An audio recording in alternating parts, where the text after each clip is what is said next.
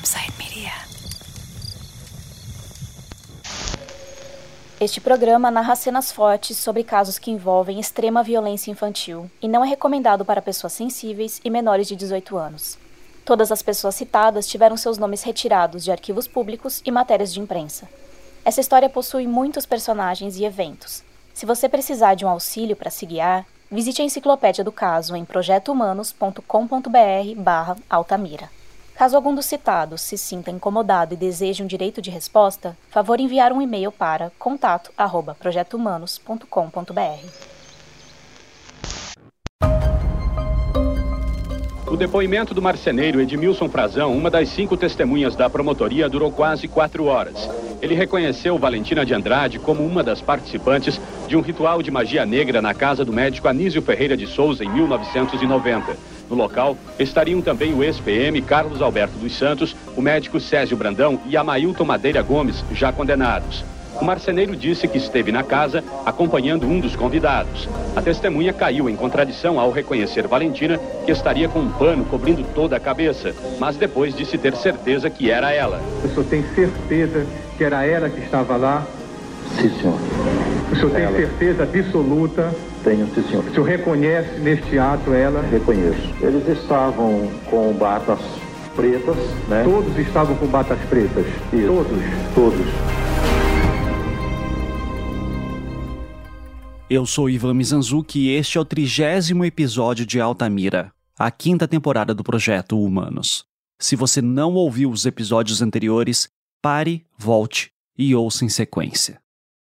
No episódio anterior, eu havia prometido fazer três revelações sobre a equipe da Polícia Federal que foi para Altamira na década de 90. Eu expliquei duas: sobre como foi possível a PF ter ido para lá e sobre o relatório que eles produziram em 1996. A terceira é o conteúdo das revelações que Edmilson Frazão, uma das principais testemunhas de acusação, me passou em entrevista que me concedeu em 2022 pelo telefone. Na minha conversa com ele, eu queria saber a história dos depoimentos que ele deu durante todo o processo. E o seu envolvimento começa com um delegado da Polícia Civil de Altamira, da época que ele ainda era bate-pau na cidade. O nome do delegado era Edir. Então, na época, existia o delegado que era o doutor Edir lá em, em Altamira, a polícia, ah, depois que ele saiu, a Polícia Federal ela foi pela primeira vez lá.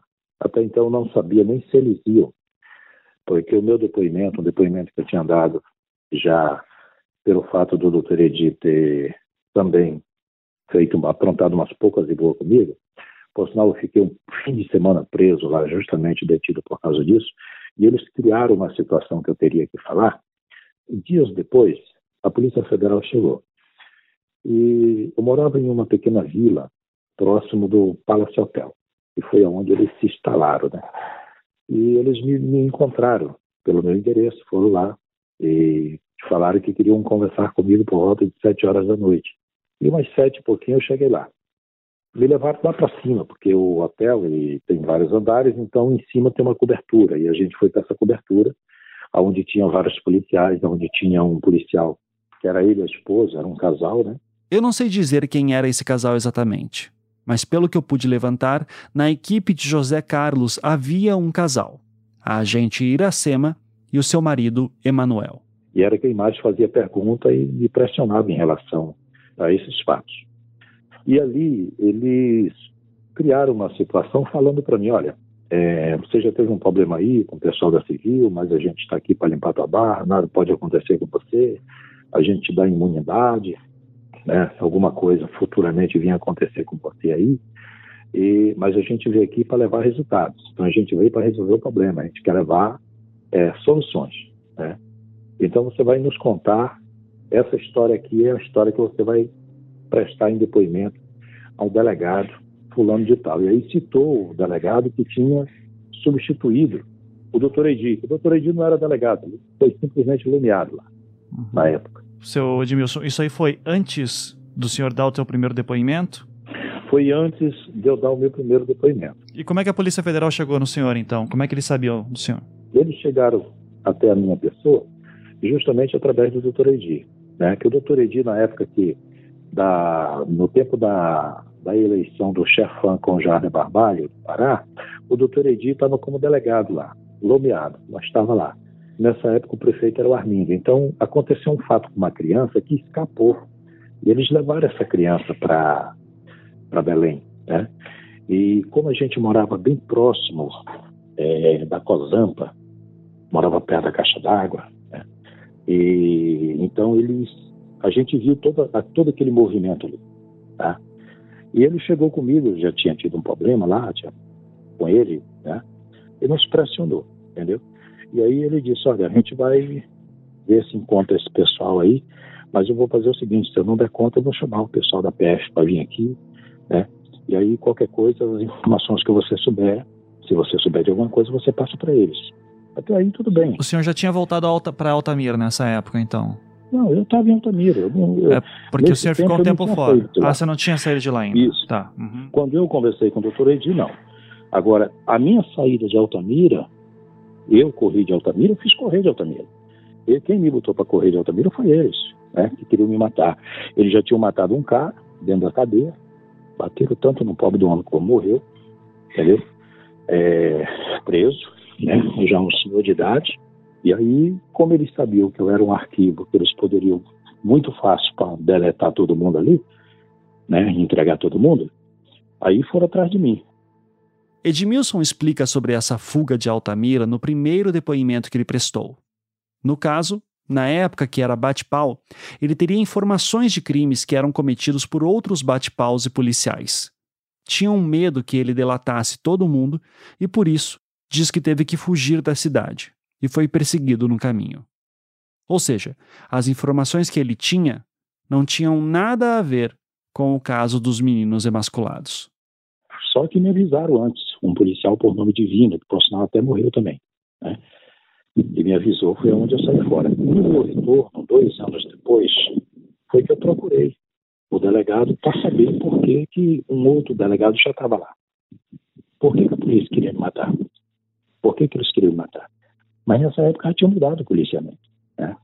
Aí o doutor não sabia de nada, perguntou qual era o problema, eu fui explicar o problema para ele. Foi quando ele resolveu chamar a TF. Esse rapaz, nós temos um cara aqui que sabe de tudo, entendeu? Contou uma história aqui para mim, então vocês têm que vir aqui. Eles foram lá pela primeira vez, a Polícia Federal. Só que eles não pegaram meu depoimento, não escreveram nada. Tá? Eu dei o meu depoimento para civil e até hoje tem gente que pergunta por que, que o delegado da Polícia Civil assinou é, um depoimento que você deu para o pessoal da Polícia Federal. Eles não, eles não escreveram nada. Eles simplesmente gravaram, se estavam gravando, gravaram alguma coisa, as partes que eu tinha que falar, com uma orientação deles, né? Porque até então ninguém tinha prova concreta, absolutamente nada, que a Maildo, que o Carlos Alberto, que o doutor Anísio, que o doutor médico lá do, do, do, do hospital do César César doutor César. fazia esse, isso, fazia esse tipo de coisa, nenhum deles, entendeu? Isso aí já foi pressão da própria PF, do pessoal que foram lá da Polícia Federal, e disseram, você vai envolver esse povo aí, tá? E nós vamos te dar imunidade em troca, quem sabe, uma vida melhor, quem sabe até fora daqui. Beleza, eu tinha 20 anos de idade, estava começando, tinha uma mulher, um filho de oito meses, vivendo no, no, num quartinho de vila. Né? Agora você está rodeado por uns caras daqueles, todo mundo ali com arma na, mão e aquele negócio todo, arma em cima da mesa. Aí você vai fazer o quê? Você treina na base, né? Aí, resultado, tudo bem. Aí que eu fui para a delegacia da Polícia Civil, passei lá até umas horas da madrugada, tá? dando meu depoimento, entendeu? Aí foi a segunda equipe. Dias depois, o pessoal voltaram lá, uma outra equipe da Polícia Federal voltou lá, aonde junto a eles tinha uma juíza, e parece que era esposa de um delegado federal. Entendeu? Eu não me recordo bem. Mas vocês têm tudo aí. Então, para eles, sim, eu prestei um depoimento. Que se não me foge a memória, parece que eles ficaram até no quartel da Polícia Militar, uma coisa assim. Era lá que, que eles estavam colhendo o depoimento pessoal. Para eles, eu prestei o depoimento e assinei né, diante deles, certo? O meu primeiro depoimento em juízo foi anos depois, tá? uns dois, três anos depois. Uns dois anos depois. Foi em 95, o meu primeiro depoimento. E foi os advogados de Valentina até Altamira. E então eu prestei o meu de, primeiro depoimento. Como estava o doutor Arnaldo, tinha outras pessoas lá, eu tinha que firmar o que eu tinha dito antes, porque o próprio juiz, na época, chegou quando eu tentava de desdobrar uma coisa, ah, mas aqui está escrito isso, isso, isso. Eu fui, eu era obrigado a falar, pô, tá entendendo? Fui obrigado, sempre fui obrigado a falar, né? Agora, se tem alguma coisa relacionado, digamos assim, à minha pessoa, é, se eles me deram proteção, me deram alguma coisa, eu confesso a você que até agora eu não recebi nada em troca em relação a isso aí. Tá entendendo? Muito pelo contrário. Né? Tive problemas, porque criei inimizade. Até hoje, muitas pessoas foram para a cadeia, parar, pararam na cadeia durante muito tempo. Né? Outros morreram doentes lá dentro, né? por causa de uma coisa que praticamente eles não cometeram. Tá? Quem cometeu todo esse crime, toda essa barbaridade aí, foi o Francisco da Chagas, entendeu? Desde o princípio, tá? Ele cometeu esses homicídios aí. Infelizmente, a polícia, na época, infelizmente, eles não fizeram nada, entendeu? Para chegar até esse homem, por incrível que pareça.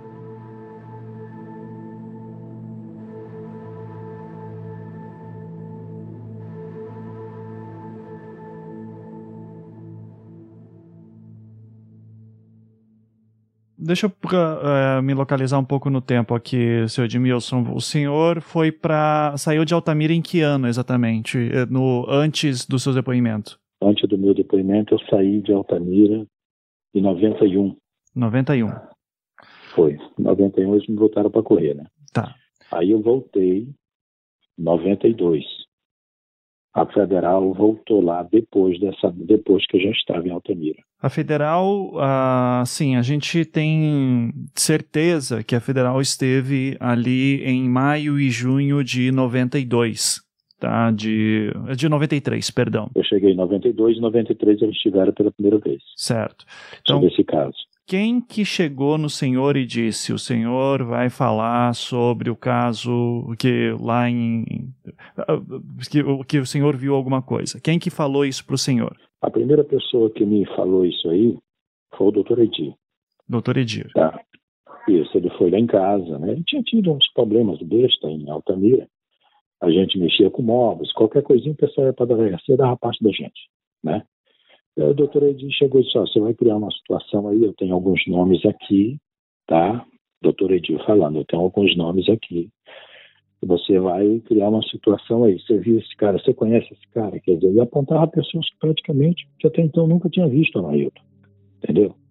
Ele que chegou a falar, não, esse cara aqui é o Amailton, filho fulano de tal, quer dizer, e a família do Zé Mateu, em Altamira, eles tinham na época uma reputação de pessoas bravas, era pessoas temidas, era uma das pessoas poderosas do lugar, né, muito falado, entendeu?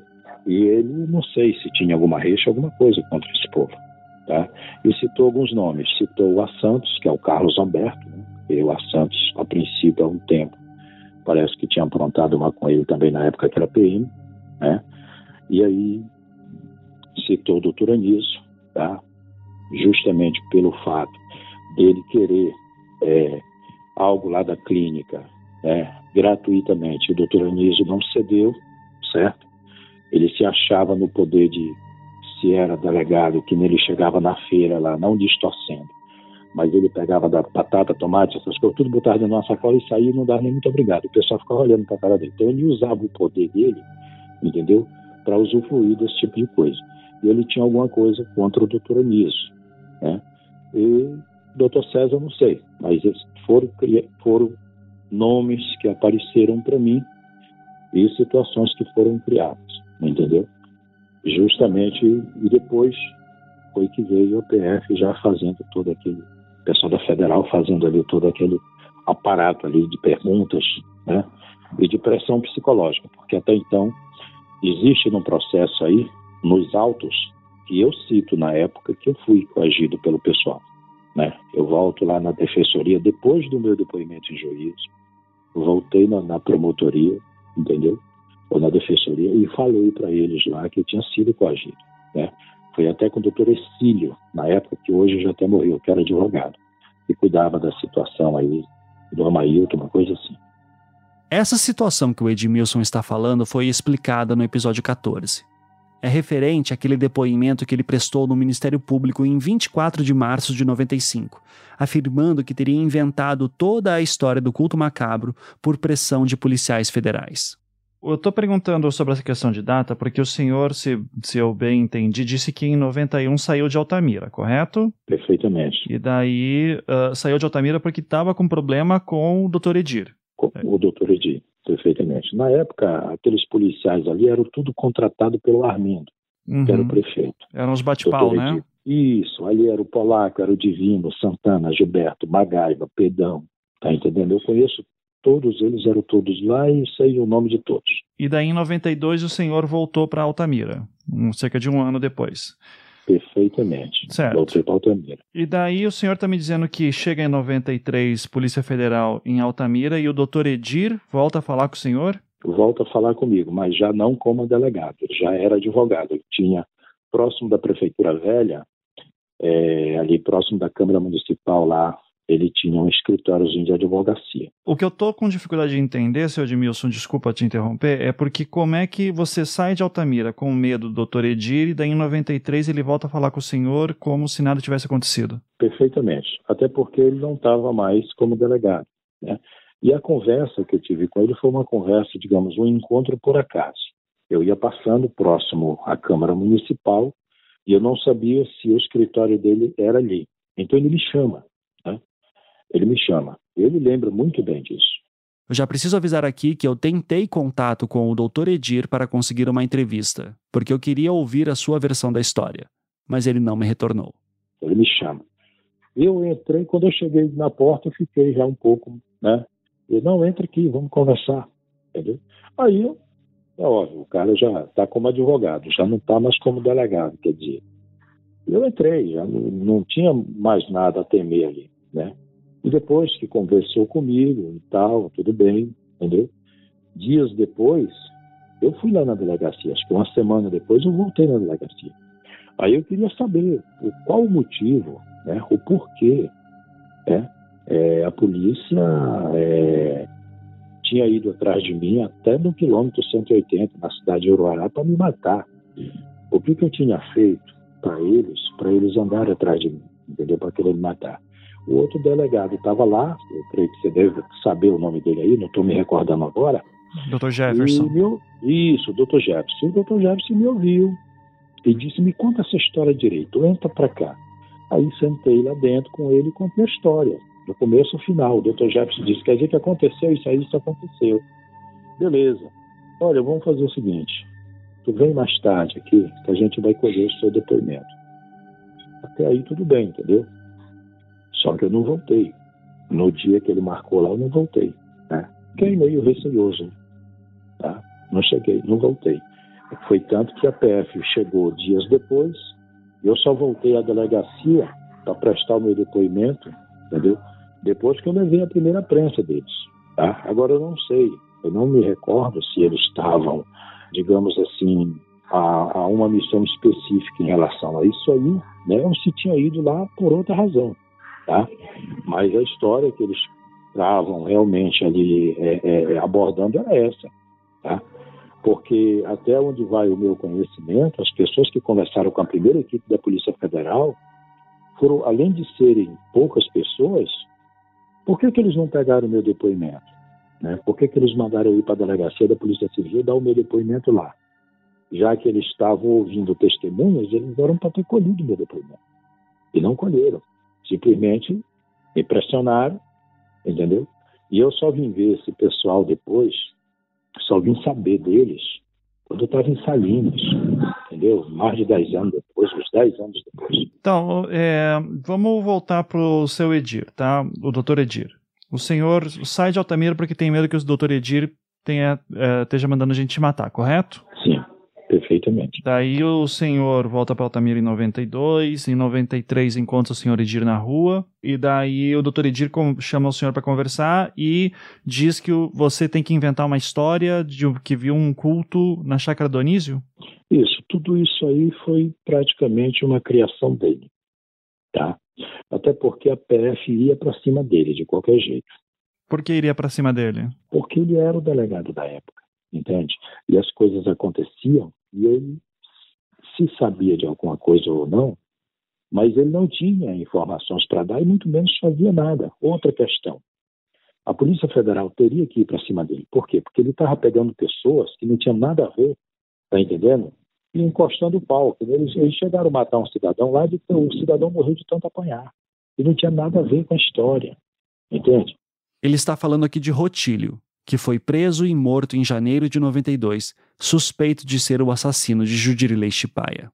Você já imaginou que é você pegar um cidadão na rua, o cara pegar, levar para cadeia, bater no cara para o cara confessar um crime que nunca ele cometeu? Ele morreu, né? Ele foi a óbito, quer dizer. Então ele sabia que ele estava numa estreita, ele estava na mira do, do, pessoal e ele precisava de álibi, ele precisava de testemunha, ele precisava de pessoas que chegassem, né? e criasse uma situação para poder ele ser respaldado por aquilo ali. Entende? Foi aonde ele chegou comigo e falou para mim: só o pessoal está vindo aí, então eles vão te procurar. Essa pessoa aqui, essa mulher aqui, essa daqui, esse cara, esse aqui, entendeu? E mais ou menos, é, é, é, se for parar para analisar, 90% de toda essa situação aí, entendeu? Foi criado por ele. Uhum. Né? Agora, pressão eu recebi da PF, do pessoal da Polícia Federal. Tá. Entendeu? Mas é, é, é, justamente isso que eu estou tentando entender. Como é que você, o doutor Edir, te chama? É, porque se um, por mais que seja um ex-delegado ou advogado chega para mim e fala, olha, você vai ter que assumir, você vai ter que dizer que viu tal coisa, eu não faria isso. Tá? Eu estou tentando entender o que que, que, que ele fez para o senhor para falar, você vai inventar essa história e daí depois como é que o senhor vai lá e transforma isso num depoimento? Perfeitamente. Hoje, talvez não. Hoje as pessoas eles com a inteligência que, que hoje pelos direitos que a pessoa tem, beleza. Mas naquela época, 30 anos atrás, qualquer pessoa da minha posição faria algo dessa forma. Até porque, para começar, Há muito tempo atrás, aliás, há um tempo atrás, ele tinha uns papel assinado de pessoas que tinham encomendado os móveis, tinham dado dinheiro, tinham demorado para receber, aquele negócio. Então, algumas pressões psicológicas em relação à ameaça, já tinha me colocado um fim de semana preso lá, que eu fiquei detido lá de sexta-feira, saí na segunda. Então, algumas pressões psicológicas foi feita. E disse que o delegado que estava lá, que era muito amigo dele, PPP, aquele negócio. Pô, eu tinha um filho de oito meses, eu estava começando a vida. Né? Eu ia ter problema com justiça novamente, só que eu não esperava que tudo aquilo que ele dissesse para mim, entendeu? Realmente, quando ele disse assim, olha, o pessoal da PF acho que está vindo aí, a federal está chegando. Né? Eu não esperava de maneira nenhuma que realmente ele viesse. Eu achava que aquele era um brifo dele, entendeu?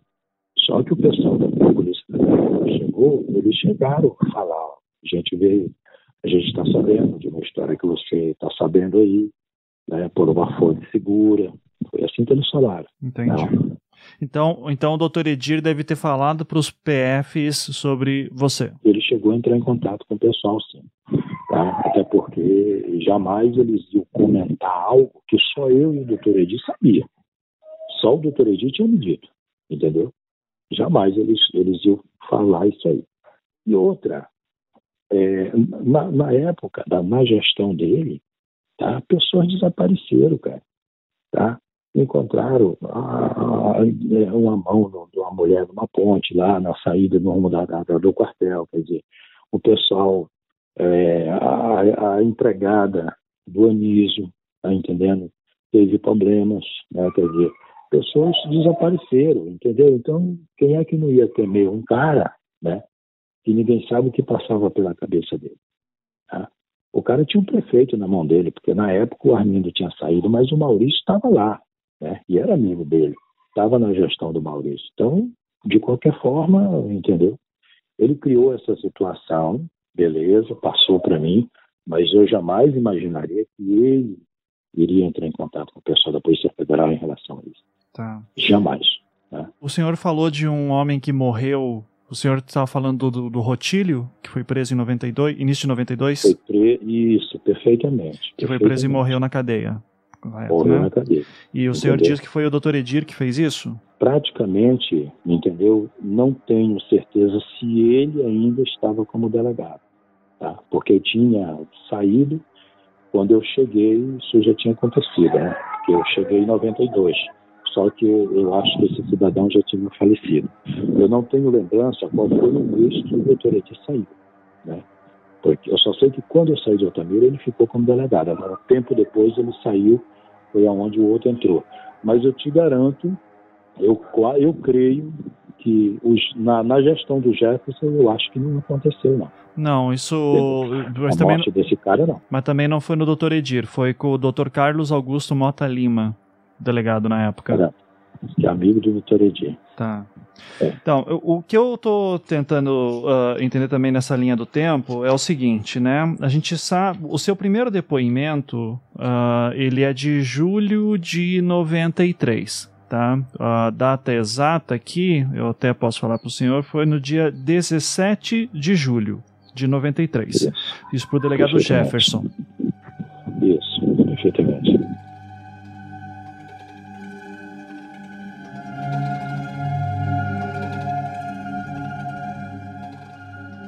Então, em resumo, de acordo com o que Edmilson Frazão me relatou em 2021, anos depois de todo o caso acontecer e prescrever, ele tinha problemas com a polícia de Altamira na época e, em troca de proteção e com medo do que poderia lhe acontecer, ele aceitou inventar uma história que incriminasse alguns dos acusados de Altamira. É aí que Valentina entra na história. Ele teria sido pressionado pela PF para incluí-la num local ao lado do Dr. Anísio. A Polícia Federal chegou a oferecer proteção para o senhor, dizendo: olha, o senhor está com pro- esses problemas aqui na, na Polícia Civil, tem gente querendo te matar, eu- a gente protege. Isso, chegou, chegou. Fala sobre essa seita. Falou, é, falou para mim em relação a isso aí.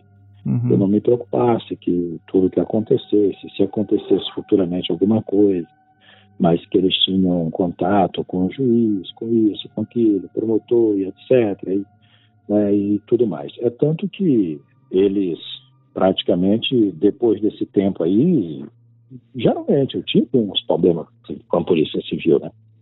Mas foi praticamente uma pressão psicológica de um cara semi-analfabeto, eu praticamente mal assinar meu nome, cara. Entende? Cara com 20 anos de idade, pegando uma lavagem cerebral ali, entende? Aí como é que a gente fica a situação? Né? Chegaram a me oferecer proteção, casa para morar em outro lugar, se for possível, se fosse possível, entendeu? Só que depois que subiu todo mundo, eu não soube de contato de ninguém, porque além de na, naquela época não, não existia celular, né? E eu ia procurar pessoas que eu não sabia nem quem era, né? Não tinha nem como. Então o que eu falei pro delegado Jefferson estava escrito, aquilo ali foi para mesa do juiz em Altamira. Era o que o juiz me perguntava, ó, isso aqui você falou isso, isso, isso, isso, você confirma isso aqui, né? Até ali eu tinha uma chance, sabia isso? Eu tinha uma chance de dizer, não, porque era o meu primeiro depoimento em juízo, então eu tinha uma chance de voltar atrás. Mas aí eu firmei, porque tinha dois advogados de Valentina, tinha mais o, o outro advogado lá, que é parente do, do, do, do Amailton, né? É, tinha mais outras pessoas. Então é o seguinte: a primeira coisa que eu fiquei com medo, porque eu já tinha, já tinha me dado uns tiros antes, uma semana antes eu saí da igreja, e um pessoal me seguia no carro branco e me deu uns pipoca atrás. Então o meu medo era sair de fora e ser morto logo na porta, do lado de fora. Né? Aí eu digo, eu vou firmar aqui o que eu vi, porque pelo menos eu vou ser protegido até a minha casa, como na verdade de fato. Só que no dia seguinte, né, depois, um dia depois, eu voltei lá. Né? O doutor, o doutor Exílio, o doutor me chamou no apartamento dele, conversou comigo, me instruiu, vamos parar com isso. A gente sabe que criaram uma situação na tua cabeça aí. Tá? Eu te levo lá na, na, na, na, na promotoria e você vai desfazer todo esse abacaxi. Como na verdade eu fui, falei, entendeu? Quando eu fui lá, que eu prestei esse depoimento, tá? Que eu tinha sido pressionado pela Polícia Federal, eu contei isso, eu cheguei a contar, né? Eu fui pressionado e tudo mais, entendeu? Aí começou as perseguições de pessoas atrás de mim, pessoas chegavam lá na minha porta, queria saber, aliás, com o vizinho, perguntavam onde eu morava, os vizinhos não falavam, mas chegava aí, chegou um pessoal aí, tem um cara aí querendo saber onde é que tu mora, a gente disse que tu não sabia, quer dizer, aquilo ali me deu medo, cara. Até a pistoleiro, querendo me matar, uma cidade que nem aquela, todo mundo sabe que realmente pistoleiro ali, né? Transitavam um pelo outro, ninguém sabia quem era. Então, eu fiquei com medo, entendeu? Eu fiquei com medo. E tive que sair da cidade por causa disso, entendeu? Passei quase 10 anos desaparecida. Então, me, me explica essa história do Dr. Ercílio. Dr. Ercílio era o advogado de Amailton na época, amigo íntimo da família Gomes. Na época que Edmilson deu seu depoimento para o Ministério Público desmentindo toda a história, ele estava acompanhado do Dr. Ercílio. Você que procurou ele, ele que te procurou, como é que foi tudo isso? Não, não. Quem me procurou foi o doutor Essílio. Porque meu pai tinha uma fábrica de móveis e como a gente nasceu se criou ali, era muito conhecido. O doutor Essílio foi até o meu pai, na fábrica de móveis dele, e disse que queria falar comigo. Né? E conversou com meu pai. O meu pai disse, olha, eu vou lhe dar um recado, eu vou dar um recado para ele. E aí ele deu o endereço, a gente já sabia, né? deu o endereço, manda ele lá em casa, tal hora e tal. Depois de meio-dia, por volta de uma hora, duas da tarde, eu tô lá. Eu fui, entendeu? Eu fui, porque primeiro que ele era presidente da OAB. E, acima de tudo, advogado. Por que um cara desse vai, né? Não vai fazer nada contra a minha pessoa. Então, eu vou lá. Aí eu fui, entendeu? No apartamento dele, conversar com ele. Foi aonde ele me contou, entendeu? A gravidade da situação. Ele disse, olha, esse pessoal não cometeram nada disso. O povo estão é, indo para cadeia à toa, tá? puxando cano à toa, vão ser processados, condenados, entendeu? Sem dever nada. Tá? A gente tem que criar um, uma situação aí, ver uma forma de parar com isso, porque o, o único problema, ele ainda disse assim, que não é só você, tem outras pessoas aí que a gente sabe que foram pressionadas né? e que contaram a mesma versão, muito antes até que você contasse. Essa que é a realidade, entendeu? Sim. Olha, é, a prova é essa, né? tem pessoas que chegaram lá no júri, que não o policial federal, ah, eu não conversei com Edmilson, mas conversei com fulano de tal, quer dizer, agora eu não sabia, porque até, até então ninguém sabia quem tinha falado com quem, eles não comentavam, né? Mas eles foram atrás das pessoas. Agora, como encontraram, isso aí eu não sei. Tudo é. bem. Eu sei como foi que eles me acharam. Né? Sim. Você deu esse depoimento com uh, para o Ministério Público dando voltando atrás no dia 24 de março de 95. Perfeitamente. E quatro dias depois o senhor voltou atrás, né? Isso, perfeitamente. Voltei atrás. O que, que aconteceu nesses quatro dias? Tá, esse, nesses quatro dias que eu tinha voltado atrás, porque eu ia, eu ia para São Paulo dar uma entrevista lá, né? É o Fred, uma coisa assim, um advogado de Valentina, tinha, tinha marcado. Ele está aqui falando de Frederic Vassef, que me contou exatamente essa mesma história e que eu mostrei no episódio 14. Tinham ajeitado as passagens, tudo, para mim ir a São Paulo dar uma entrevista nos próximos dias, né? É, desfazendo aí toda essa história, entende?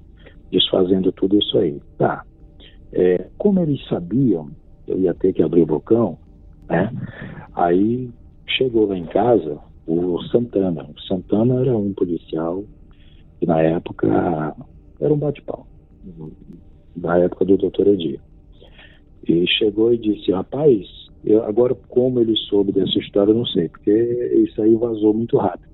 Né? É tanto que o doutor Edir depois ficou até chateado comigo, porque que eu tinha voltado lá e e, entendeu? E voltado atrás. Aí eu disse, olha, eu voltei atrás por uma razão, porque o pessoal do Ministério Público lá, os que colheram meu depoimento, é, quando eles falaram comigo, disseram que eu ia ser processado, que eu ia para cadeia, porque eu já tinha falado em juízo uma coisa, agora eu voltei atrás. Aí o Santana foi lá em casa. E aí falou para mim, disse, é, bicho, o negócio vai pegar pro teu lado aí, entendeu? Você voltou atrás da, da, da, da história, né? Chegou a desfazer aí o que você falou, ou você volta lá, tá? E diz que você foi pressionado, tá entendendo? Ou então a coisa pode ficar difícil pro teu lado, entendeu? Aí o doutor Edinho até ele tinha falado para mim, olha, nos ajuda aí, porque é, se você nos ajudar nessa história aí, eu tenho certeza que vai facilitar a tua situação aqui dentro e tal. Só que eu não sabia, entendeu? Se porventura isso me prejudicaria. Até então não entendia de leis, né? tanto como eles. Eles me falavam as coisas e eu tinha que acreditar. Entendeu?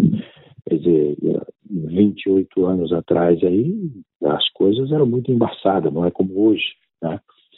Então, o que acontece? Eu voltei lá, eu voltei atrás e falei, olha, tudo que aconteceu aqui foi totalmente é, diferente. Eu fui pressionado a chegar e desfazer o meu depoimento aí para não morrer, tá? Porque o pessoal estão querendo me matar aqui na rua, pô.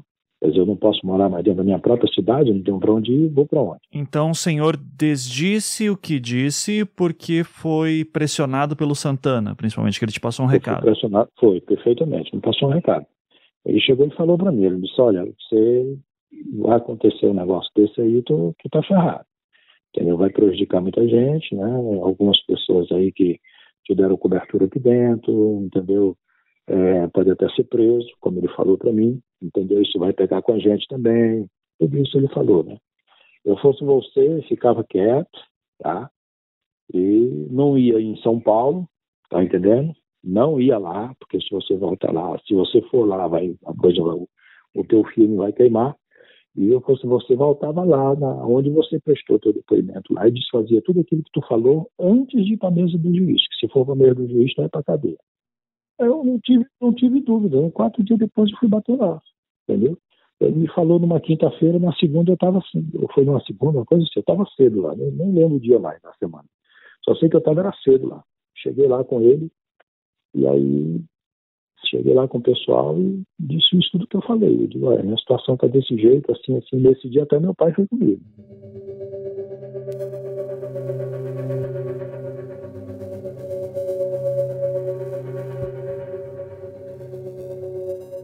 Quem que inventou a história da chácara? A história da chácara ali ela foi criada pelo Dr. Anísio. Ou, pelo Dr. Edir. Me conta como é que foi isso. Um dia o Dr. Edir, eu estava trabalhando na chácara do Dr. Anísio, ou na chácara não, na clínica do Dr. Anísio, mais o meu irmão. Eu, menor de idade, meu irmão, eu tinha 17, meu irmão já com seus 20 e poucos anos, que ele é mais velho que eu, ele é pedreiro. E eu era ajudante dele, servente dele. O doutor Anísio chegou lá para fazer lá um exame, não sei o que e tal. Aqui ele claramente se confundiu. Foi o delegado Edir que chegou na clínica de Anísio para fazer um exame. E levou uma pessoa, mas queria o um negócio assim, digamos, gratuito. Né?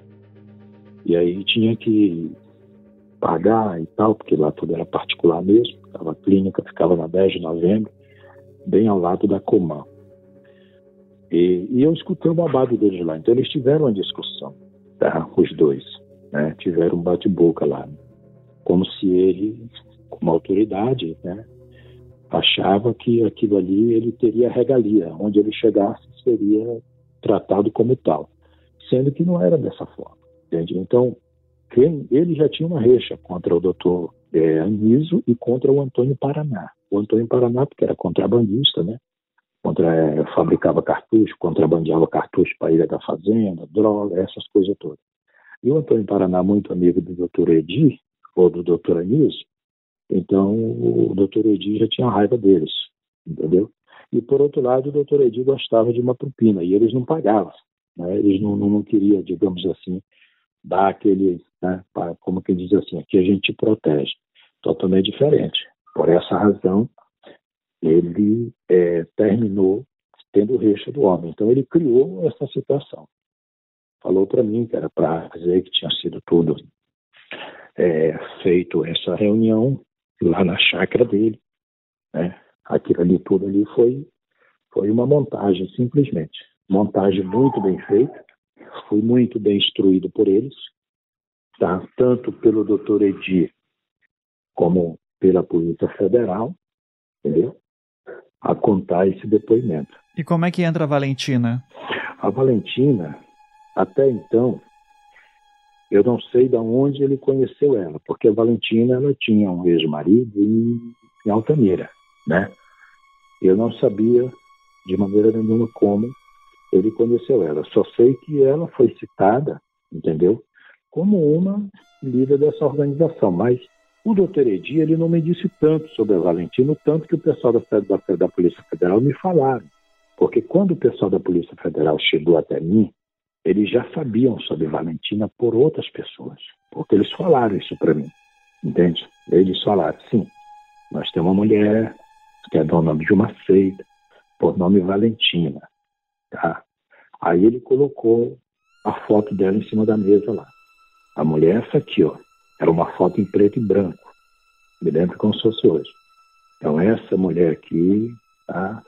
Mulher é assim, assim, aí me explicou tudo direitinho. Só que até então eu só tinha ouvido o nome dela pelo doutor Edir. É tanto que quando eu citei esse nome em juízo pela primeira vez, no meu depoimento lá, primeira vez que eu prestei esse depoimento em juízo, os advogados dela ficaram até pasmados e, e foram para cima do juiz. Como que eu sabia o nome completo dela, né? Que eu citei lá, entendeu? Aí o juiz disse, olha, ele está contando o testemunho dele, o depoimento dele. Então, o que está nos autos aqui, ele tem. Ele, aí ele, ele bateu na mesa, já meio chateado, né? Ele era um fortão, brancão, grande, bem alto, com 600 e poucos quilos ali. Chegou e bateu na mesa lá e disse assim: se ele vai contar aqui o que está nos autos. Aí, aquilo ali foi a mesma coisa de jogar água no cima do fogão, pô. entendeu? Não tinha como eu voltar atrás de nada. É, você já imaginou se eu volto atrás? Porque até então eu não sabia. Eu não era do meu conhecimento que se você presta um depoimento para um delegado, lá em juízo você pode mudar ele. Entende? Porque eu ia mudar. Não era do meu conhecimento. Eu achava que tudo que se falasse para um delegado, você tinha que falar no juiz, em juízo. Tá? Eu não tinha esse conhecimento, entendeu? Depois de um tempo, eu passei a saber os meus direitos, conhecer os meus direitos. Né? Porque a gente foi criado no interior, né? longe de escola, de tudo, entende? Então, é, essas coisas aí, para mim, na época, há 28 anos atrás ainda, em uma cidade pequena que era na época lá, né? Então, para mim isso era tudo embaçado. Não, isso é super, super compreensível, seu Edmilson. Deixa eu te fazer uma pergunta direta, então. Quem mandou o senhor citar a Valentina? Quem mandou eu citar Valentina foi o pessoal da Polícia Federal. Polícia Federal chegou e disse para o senhor: diga que estava essa mulher lá. Perfeitamente. Chegou e criou a situação. Toda aquela situação dos triângulos, as belas posições, tudo aquilo ali foi lá em cima onde a gente estava, no hotel, né? Tem uma cobertura lá, uma mesa grande que tinha na época lá. A gente estava sobre eles lá e eles montaram uma maquete. Olha, isso aqui, é isso aqui. E aí, está disposto a nos ajudar? Está disposto a estar tá com a gente nessa? Entendeu? a gente está aqui, está junto, é, tal, aquele negócio todo. Aí não, tudo bem. Aí eu tinha que concordar com os caras, pois é, então vamos fazer assim. Você vai prestar o seu depoimento lá na delegacia da Polícia Civil. Aí eu pensei, se eles foram para colher o meu depoimento, não colheram. Né? Se eu estava como uma testemunha, alguma coisa, se eu, tinha, se eu fui para ser ouvido, como é que eu vou prestar um depoimento com um delegado da Polícia Civil? Por que, que eles fizeram isso? Para tirar os deles da reta como quem diz, não, ele não contou pra gente, contou pro cara lá, ó. Nós não sabemos de nada, quer dizer, claro, eles são treinados para isso, né? Mas eles foi agora o que fizeram comigo, fizeram com os demais, com quem eles conversaram, porque muita coisa em relação ao meu depoimento bate com o depoimento dos outros que, que, que chegaram a contar, né?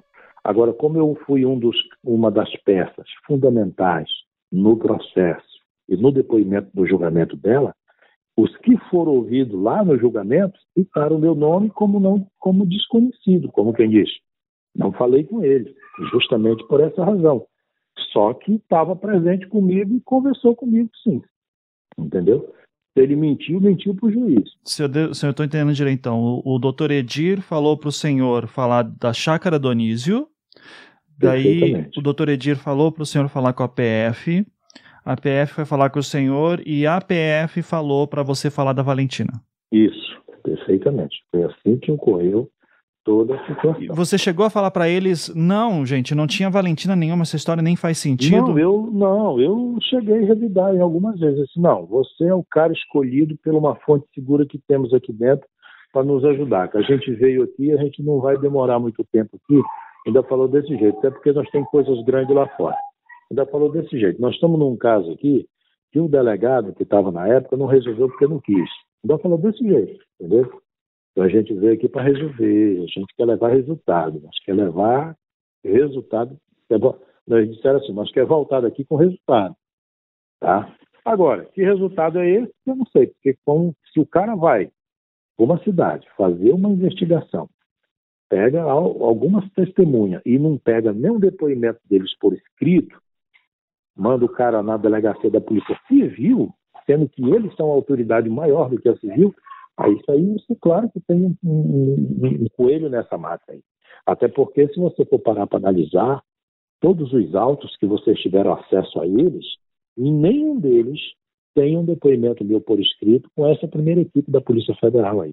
Tem na segunda, na segunda equipe. Tá? O que praticamente eles foram anonimamente lá. Posso até dizer assim, quem sabe, né, o governo do estado na época era o Jair Barbalho quem sabe enviado sim, as autoridades máximas competentes deles sabiam, né?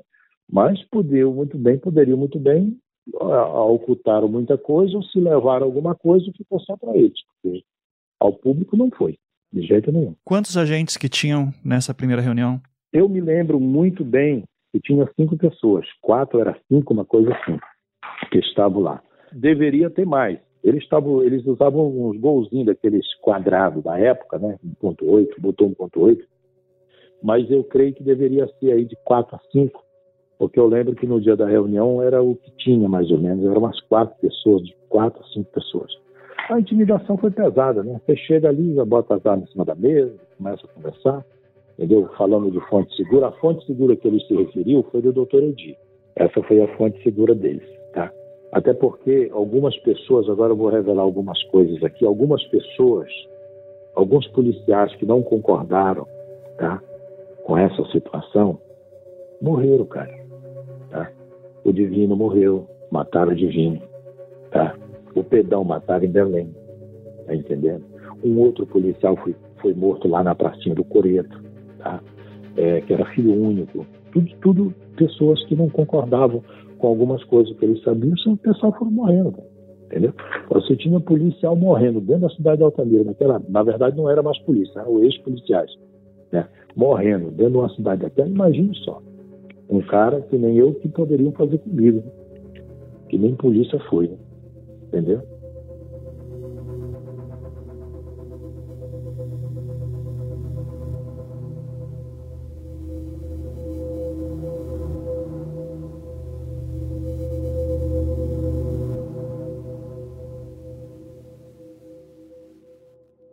Que a gente sabe é que a Polícia Federal esteve um mês antes, até junho de 93.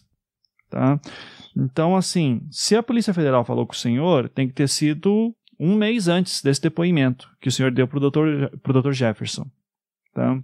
Perfeitamente. Então, e, só que além disso, no júri da Valentina, um agente da Polícia Federal deu um depoimento, o seu Zé Carlos. Não sei se o senhor lembra dele. Lembro dele. Ele era chefe de operação, né? Ele, acho que foi um que morreu, né? Não, não, ele tá vivo. Tá vivo morando em ele tá Belém. Tá vivo, não, uhum. o que morreu foi o outro, foi, foi. E o, o Zé Carlos, ele afirma que ele chegou na Valentina não por causa do senhor, mas sim por causa do uh, de uma outra mulher chamada Francis. Então ele não bota o nome do senhor. Ele, ele não chega a dizer nessas palavras, mas é como se ele diz assim: não, eu nunca falei com o Edmilson. O senhor está dizendo então que o Zé Carlos mentiu no júri? Não. Esse depoimento dele, além de não ser do meu conhecimento, tá? É, em relação a isso aí, ele pode dizer que não tinha falado comigo. Mas ele estava no dia da reunião, lá em cima. Ele estava junto com o pessoal lá, assim, entendeu? Na primeira, na, a primeira equipe que foi lá em 93. Justamente um. É que eu te falei, eu não tenho, pelo fato de ter muitos anos, eu não, eu não tenho como relembrar quantos dias passaram, mas como você está falando aí, há cerca de um mês mais ou menos, foi que eu fui na, na, na, dar o meu primeiro depoimento na Polícia Civil, tá? Mas a mando deles, entendeu? Agora, tem uma pergunta no ar. E se o Aurélio estiver vivo, o Maciel estiver vivo, que são policiais federais que cuidaram da gente, da nossa proteção em Salinas.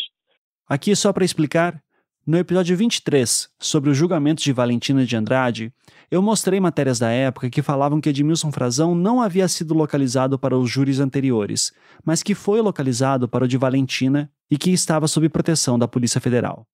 Agora, Edmilson me explicava que, enquanto aguardava o júri de Valentina, ele estava em Salinas, uma praia no estado do Pará, e que estava de fato acompanhado de policiais federais.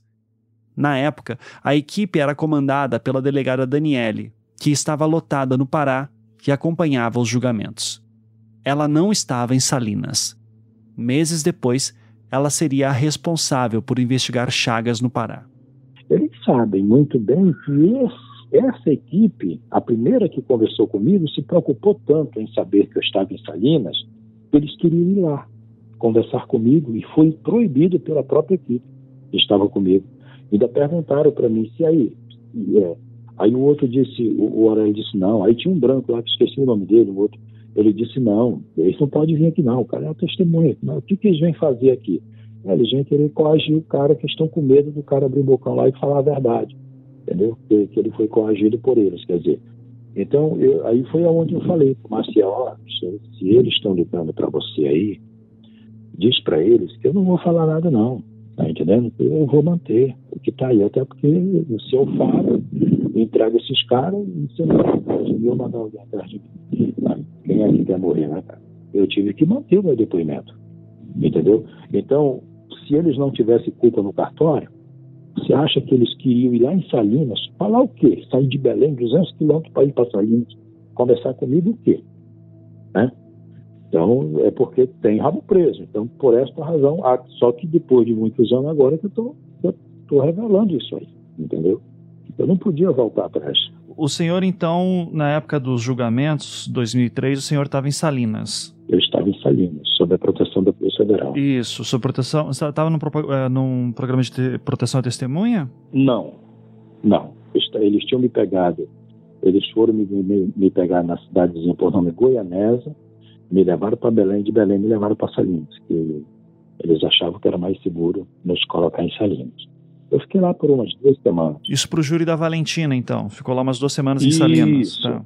Existe aqui nos autos uma tentativa de chamar o senhor para depor nos julgamentos anteriores, né? O, o senhor chegou a ser convocado? Tentaram procurar o senhor? Nunca me acharam. Não. Não me acharam, não, não me acharam porque eu não dava meu endereço. Né? Embora eles teriam procurado, que nem a dona Rosa do Conselho Tutelar, o próprio pessoal, o próprio pessoal da Polícia Federal, mas eu, eles não sabiam meu paradeiro. Tá? Na verdade, eu me revelei, é, eu fui, é, digamos assim, aparecer no julgamento de Valentina.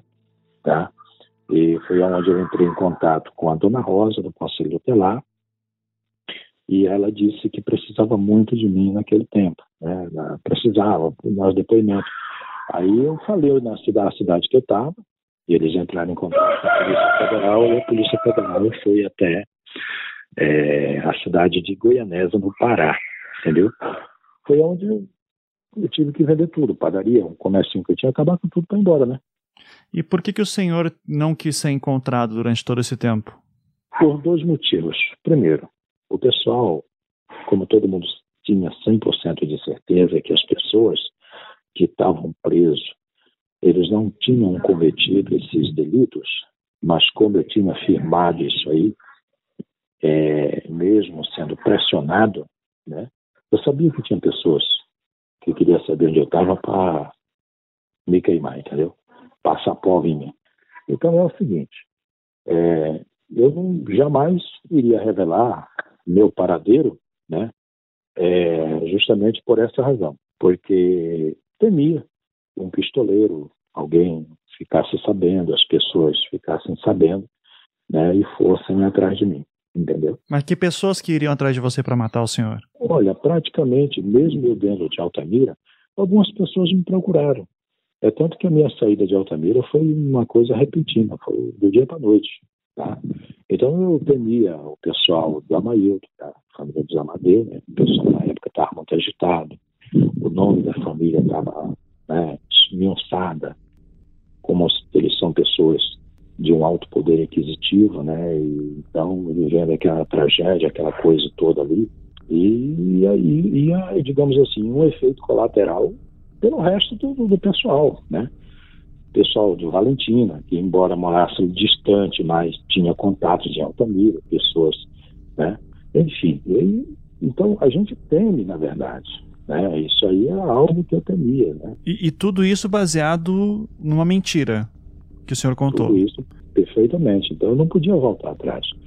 Né? Porque se eu chegasse, digamos, voltar atrás de tudo aquilo ali, eu tinha sido pressionado por eles, que eles tinham me instruído a falar daquela forma, dar aquele depoimento, né? o próprio juízo é, se levantaria contra mim ali, está entendendo? É. Então ficaria difícil a minha, é, a minha situação, entende? No júri de 2003, inclusive, o senhor dá o relato sobre a chácara com muito mais detalhes, inclusive colocando lá o Césio, tudo, coisa que não tinha acontecido nos depoimentos anteriores. O senhor foi instruído por alguém sobre coisas para falar nesse júri? Sim. A única pessoa que conhecia bem a chácara, que foi lá, foi o doutor Edi. Né? Ele ia lá, chegou lá. Tá? Então, quando ele me instruiu como é que era, tudinho, ele me levou lá. Ele me, ele me colocou dentro da viatura, estava eu, estava o Santana, o Divino e o Gilberto. E ele, nós éramos cinco pessoas dentro do carro. Era um carrinho, um golzinho quadrado, tá? E a gente foi bater lá. Só que o doutor Anísio não estava, estava na clínica. E ele disse, olha, isso aqui é a chácara do Anísio, Edmilson. Falou desse jeito. Isso aqui é a chácara do Anísio, tá? A gente está sabendo que esse cara está andando por aqui, pela chácara do Anísio, que ele já deixando mais ou menos um caminho aberto para me dizer onde era a chácara, porque até então eu não sabia, tá? Até então eu não sabia. É tanto que quando a bomba arrebentou, que eles viram que o negócio ia pegar, que o pessoal começaram a ser preso, todo mundo saiu da polícia, todo mundo foi dispensado, né? Eles tiveram que sair fora rapidinho. Veio uma outra equipe de Belém, o pessoal foram para lá, entendeu? E aquele negócio todo. Então o que acontece? Eu não sei se você lembra de uma fuga que teve na delegacia, na época, não sei se é do seu conhecimento, e fugiu vários presos lá. Então, tudo aquilo ali foi. Pessoas sabiam das coisas, mas tinham medo de falar. Então, mas a, a minha dúvida é pro júri de no julgamento de 2003, julgamento da Valentina. No seu depoimento do julgamento de 2003, o senhor dá mais informações do que nos depoimentos anteriores. Então, a minha dúvida é o, o que, que aconteceu que no julgamento de 2003 o senhor começou a falar coisas que não tinha falado no depoimento anterior? Só para explicar, nos depoimentos que prestou anteriormente, Edmilson negava que o Dr. Césio estava no culto macabro da chácara mas no júri de Valentina, em 2003, ele dizia que Césio participava. Eu queria entender essa mudança. Perfeitamente. Naquele tempo, eu tive alguns contatos com o doutor Ercília, né? Eu tive alguns contatos com ele. Né? Quando eu prestei o meu primeiro, meu primeiro depoimento em juízo, eu não cheguei a comentar 100% de tudo aquilo que eles falavam, tá? até pelo fato de eu ter que firmar só aquilo que eu falei para o delegado. Só o que estava nos autos. Era o que eu tinha que falar. Não podia acrescentar mais nada. Entende? Mas só que é o seguinte: teve coisas que ele me falou que eu não pronunciei e a gente foi obrigado a falar. Né? Até porque a Polícia Federal, dentro de Salinas, eles não fizeram 100% um bom trabalho em relação à nossa é, segurança. Entendeu? Tem coisas que aconteceu lá Tá? Depois a doutora, a delegada, me perguntou eu confirmei que tinha ocorrido tudo bem, mas, digamos assim, o lazer que a gente recebeu lá e um bilhete que veio de fora, né, que chegou até as minhas mãos, lembrando de coisas que era para mim pronunciar, entendeu? Isso aí eu não contei para ninguém. Me conta a história desse bilhete. Preste bem atenção. Eu vou lhe contar, mas preste bem atenção. Você está, se você é um policial federal, está protegendo uma testemunha, junto com a família dela. A qualquer momento, essa testemunha pode ser alvejada aí por um disparo de, longa distância, digamos, né? Um cara aí, um atirador de elite, alguma coisa. Você vai pegar a família desse, desse pessoal, todo mundo ali, vai levar para praia, para praia, em Salinas, para praia, tá? A gente ia para praia, tomar banho. Outra, os policiais que estavam com a gente lá não estavam só. E eles nos deixaram abandonados numa casa de um policial federal lá, eu acho que era até da uma de um delegado, não sei, dentro de Salinas, e moraram numa outra casa, foram para uma outra casa. A única pessoa que ficou dormindo com a gente num quarto ao lado lá era o Aurélio, que só vivia chapado de uísque. Eles deixaram uma porta aberta dentro do quarto, com metralhadora, arma, munição, distintivo, entendeu? Tudo lá dentro de um quarto, enquanto eles estavam na praia curtindo com umas garotas que tinham ido de Belém para lá, pô. Tá entendendo? Então, aí de repente o Marcial chega comigo e diz assim: Edmilson, vem cá. Ó, tem um negócio aqui, entendeu? É, deixa eu ler para ti. Eu digo, beleza. E, e, e outra, eu era para estar incomunicável em relação a informações do julgamento. Nós tínhamos uma TV lá. Passava toda hora o plantão, de manhã, meio-dia, de tarde, sobre o julgamento de Valentina. Aí o que acontece? Chegou e leu, ó, isso aqui, isso aqui, isso aqui, isso aqui, isso veio lá do pessoal lá que queria vir aqui falar com você. Tá, calma. o que que dizia tá. esse bilhete exatamente? O que, que o senhor lembra?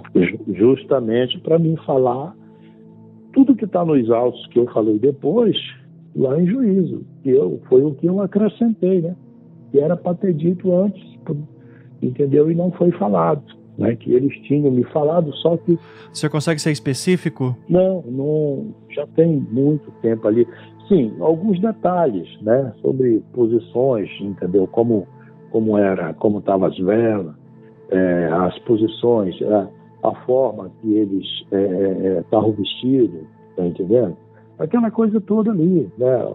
É, o que tinha, como começou, ele quantas pessoas tinha. Deixa eu ver se eu entendi direito para o senhor me confirmar. O senhor está me dizendo que enquanto estava em Salinas, sob proteção da Polícia Federal, se preparando para o júri da Valentina, o agente Maciel chegou para o senhor com um bilhete que teria vindo de policiais federais lá de Belém da equipe que tinha ido, me, me, me, me que estava doido para ir lá em Salinas comigo. Eles. Que eram aqueles agentes da década de 90, que eram aqueles agentes de antes. Isso, perfeitamente. Que queriam porque queriam ir lá em Salinas comigo. Mas como foi proibido, então eles mandaram um escrito. Nesses agentes que estavam lá fazendo a sua proteção, tinha algum que era daquela equipe que foi para Altamira? Não, não, não, mas quando? Não tinha nenhum deles. Não, não. Ali não, ali tá, foi descartado. É tanto que quando eu chego em Salinas, quando eu chego em Belém, eu vou para um, um, apartamento que fica ao lado, do outro lado da rua, ao lado da, da, da superintendência da Polícia Federal, que é de um prédiozinho que hoje, hoje o cidadão deve estar até aposentado, que o nome dele, por sinal, é o meu também, é Edmilson. Eu fiquei uns três dias nesse apartamento, enquanto ela organizava um lugar para a gente ir, que tinha que me tirar de lá o mais rápido possível, né? Entendeu? Aí foi que me levaram para Salinas, mas nenhum desses policiais é, sabia, entendeu, que eu tinha chegado lá. Quando a bomba estourou, eu já estava sob a proteção da Polícia Federal, que foi o promotor que falou, por sinal, ele chegou a falar isso na TV, ó, a primeira pessoa a prestar o depoimento aqui é Edmilson Frazão, foi isso que ele disse. Né? Aí a mídia deu lá. Eu estava assistindo, a mídia pegou e estava sob a proteção da Polícia Federal e tal. Aí eles procuraram saber quem eram as pessoas e aonde eu estava. Alguém vazou, foi aonde eles entraram em contato com, com a equipe que estava comigo, entendeu? Mas ele, nenhum deles, nenhum deles estavam comigo, até porque eu não podia, né?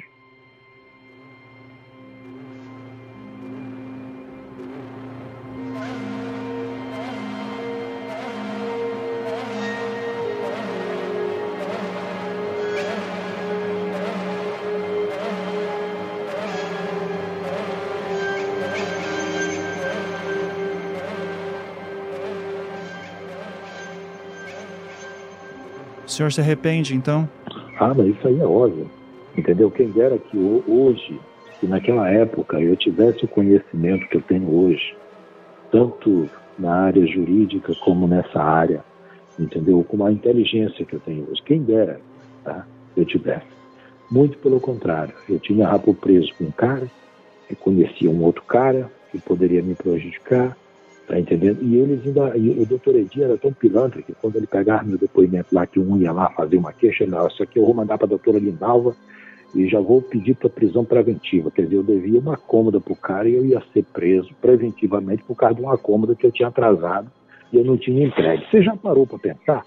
Porque se tu devias, digamos, naquela época não tinha real, mas se você devia, digamos, 10 reais para um cara ele fosse na delegacia da parte, não ia mais pequenas causas, agora era delegacia. Depois que veio a pequenas causas, né? aí as pessoas procuravam um fórum lá para jogar negócio de dívida, que um móvel está atrasado, uma construção numa casa ali, o pessoal procurava pequenas causas para. Entendeu? E era assim que acontecia, todo mundo corria para a delegacia. Pô, calma aí, eu vou entregar a tua cama daqui no final da semana. Ah, não vou esperar, vou dar parte. Ia lá e dava mesmo. Tem pouca viatura estava na minha porta. Entendeu? Que nem um dia chegaram lá, pegaram meu pai, jogaram dentro e levaram. Entendeu? Por causa de um beliche que o velho estava terminando de dar acabamento no beliche. Levaram o beliche, levaram o pobre do velho lá para a delegacia. Passou uma tarde toda lá entendeu? Quer dizer, era uma injustiça o que eles faziam, os nossos direitos eram violados, entendeu? Porque nós não, além de não conhecer os nossos direitos, as pessoas abusavam do poder que, que tinha sobre eles, né? Então, o que acontece hoje, eu me arrependo muito? Porque se praticamente tudo aquilo tá, pudesse chegar com cada pessoa, cada família, cada parente, pedir perdão de cada um de joelho, eu faria isso. Eu faria, tá? Eu pediria, entendeu? Mas eu não canso em falar e eu não criei essa situação. Porque um cara com 20 anos de idade, sem conhecer chakra, sem conhecer direito, sem conhecer médico de hospital, isso aquilo, jamais criaria uma situação dessa se não tivesse um mentor por trás disso aí. Não tinha como, de maneira nenhuma. Por mais maluco que o cara fosse, não teria como criar uma história dessa tá entendendo? Se não tivesse alguém por trás, tá? Que chegasse e, e, e, e, metesse na mente do cara. Isso é isso aqui, ó. Então, quando eles iam lá, ele, ele batia naquela máquina de tilógrafo, que na época não tinha nem computador, era tilografado, tá? É, vou mandar isso aqui para a doutora Lindava, eu, já, aliás, vou mandar para fórum, tu te vira para lá, não sei o quê, dando pressão psicológica. Então, ele tinha uma pilha de coisas lá, de besteira, de coisas contra a minha pessoa naquela época, de 91, 92, entendeu? E com aquilo ali me pressionou, né? Quer dizer, eu tinha medo. Quem é que não tinha medo de cadê? O cara com é, 19, 20 anos de idade, 18 anos, né? Eu juntei com 18 anos de idade, né? Caí um fim de semana lá, quase me mato, tanto levar porrada, quer dizer, isso aí é aquilo, entendeu? Depois me jogou lá, passei 17 dias lá dentro, né? Por outra situação de novo, tá entendendo? Quer dizer, eu vou te processar. Aí, quando, no dia que foi para mim sair, disse, olha, está chegando aí para prisão preventiva, tu vai assinar um analfabeto, não sabia ler. Quando chegou o meu alvará de soltura, quase morro de chorar, tá entendendo? Achando que eu estava assinando era a minha prisão preventiva. Tu tá entendendo? Então, tudo isso aconteceu comigo, cara, né? Então, quer dizer, como é que, como é que uma pessoa dessa, tá, vai viver no meio de uma troca de tiro dessa? É, é óbvio que você vai fazer o que eles querem, entende? Mas uma coisa eu te digo, tá? Eu vou fazer um vídeo meu aqui, meu, eu vou fazer um vídeo mais tarde. Eu vou te enviar pelo WhatsApp, contando alguns detalhes, algumas coisas, tá? Pedindo perdão dessa família. Eu vou ser sincero, se eu pudesse hoje voltar atrás? Eu, na verdade eu estou voltando. Se eu pudesse hoje chegar com cada um e dizer, gente, eu estou aqui pedindo perdão de vocês. Mas os mentores dessa história são esse pessoal bem aqui, ó. Aí isso sim, eu tenho o maior prazer de falar, entende? Porque destruir não foi só a minha vida, destruíram a vida de muitas pessoas. Foram cinco pessoas que foram uma, graças a Deus, não, ela foi presa ainda, Valentina. Foram cinco, cinco pessoas que foram jogadas na cadeia, tá entendendo? Praticamente, quer dizer, o, o meu depoimento não segurou eles lá, só o meu não segurava. Teve mais, teve inúmeras pessoas, como você sabe disso, né? teve outras pessoas. Né?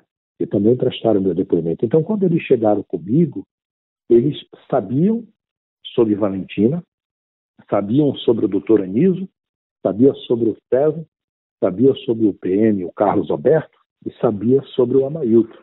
Quando eles chegaram comigo. E assim como eles falaram comigo, eles falaram com, eles falaram com os demais. Só que teve algumas pessoas que depois fugiu da cidade, foram embora. Outros foram comprados, pegou propina para não falar. Né? Outras pessoas sumiram, desapareceram, uns morreram. Né? Uma empregada do Anis morreu, tá? sumiu, vaporou, mataram, quer dizer. Você já parou para pensar um negócio desse? Pessoas que sabiam da verdade, entende? E uns prestaram o depoimento com medo, né? outros, quem sabe, até porque receberam alguma coisa, entende? E a gente teve que manter essa história. Se hoje você conversar com aquela mulher que conversou com aquele delegado federal que disse que não falou comigo, mas falou com ela, ela talvez vai firmar uma história em relação a Valentina e aquele povo, está entendendo? A mesma que foi criado por mim, que eles dizem que eu criei, né? que eles chegaram comigo e disseram assim, olha, você vai falar isso aqui. Será que todos nós se reunimos em algum lugar dentro daquela cidade para criar esse assunto? É óbvio que não, entendeu? Assim como vocês alcançaram algumas pessoas, conversaram com muitos, hoje tem pessoas que não querem nem saber dessa história, que nem a dona Rosa lá, do Conselho Tutelar, que perdeu um filho também. Tá? Pelo menos ela não conversou com o advogado. O advogado procurou ela, o doutor procurou ela, ela não quis saber de falar mais nada. Por quê? Você sabe que se hoje isso vir à tona, vai envergonhar muitas pessoas, porque a verdade ela foi, ela, ela veio na verdade ao longo dos anos. Aquele moço morou em Altamira, cometeu seus delitos lá, foi para o Maranhão, cometeu outros, voltou novamente. Está entendendo? E quem pegou a culpa?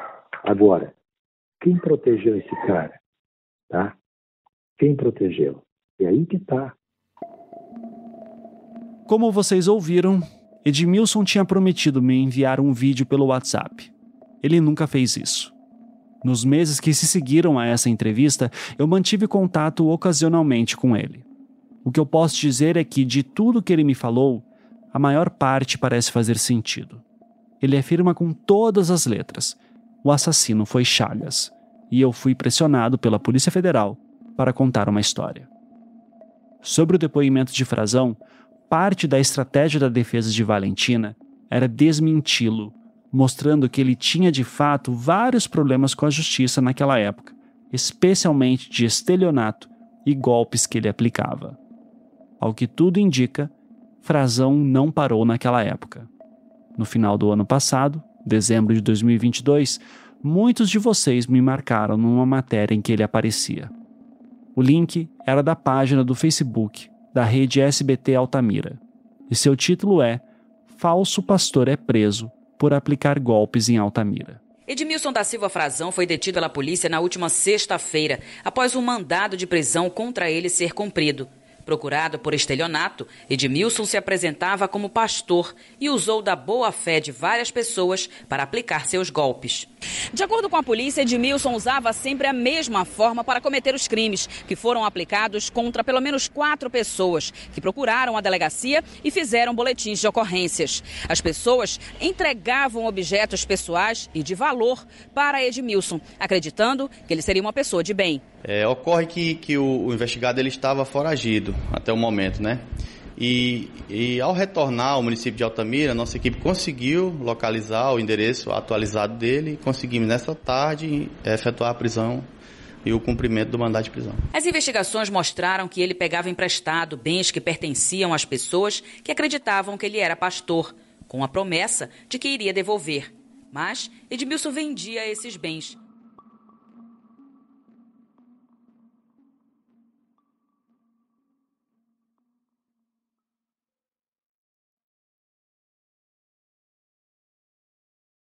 Na época em que eu entrevistei Edmilson, ele estava fora de Altamira.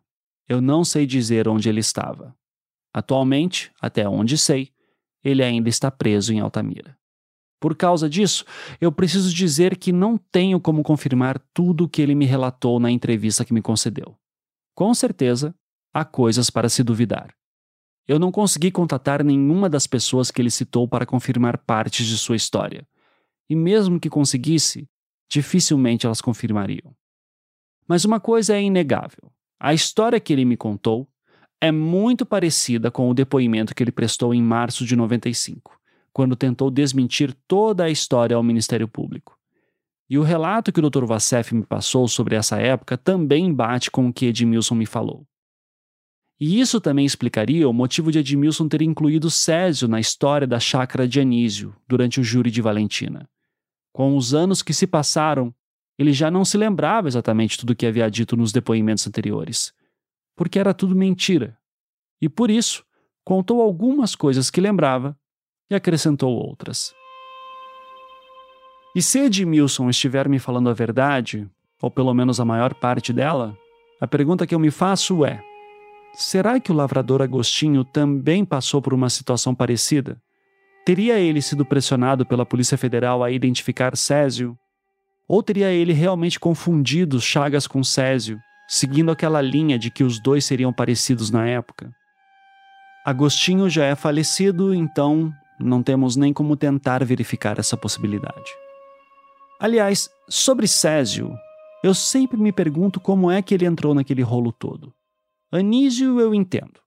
Tinha problemas como muita gente, era visto como um médico estranho, rolava preconceito pelo fato de ele ser espírita, etc. O ex-PM Carlos Alberto eu também entendo, pois eu não duvido que ele realmente tenha falado muita coisa bizarra para a conselheira tutelar Sueli no Amapá. E ele, afinal, havia trabalhado como segurança para Zaila Gomes, mãe de Amailton, por um breve período de tempo. Amailton e Amadeu eu também consigo entender as pessoas suspeitarem. Família poderosa, num local em que os poderosos mandam e desmandam, ainda mais com toda a homofobia que marca esse caso. Valentina então nem se fala. Suspeita nos casos de Guaratuba e, de repente, descobrem que ela esteve em Altamira anos antes dos casos acontecerem. Isso caía como uma luva para os policiais que queriam prender adoradores do demônio. Mas e Césio? Como ele entra nisso tudo?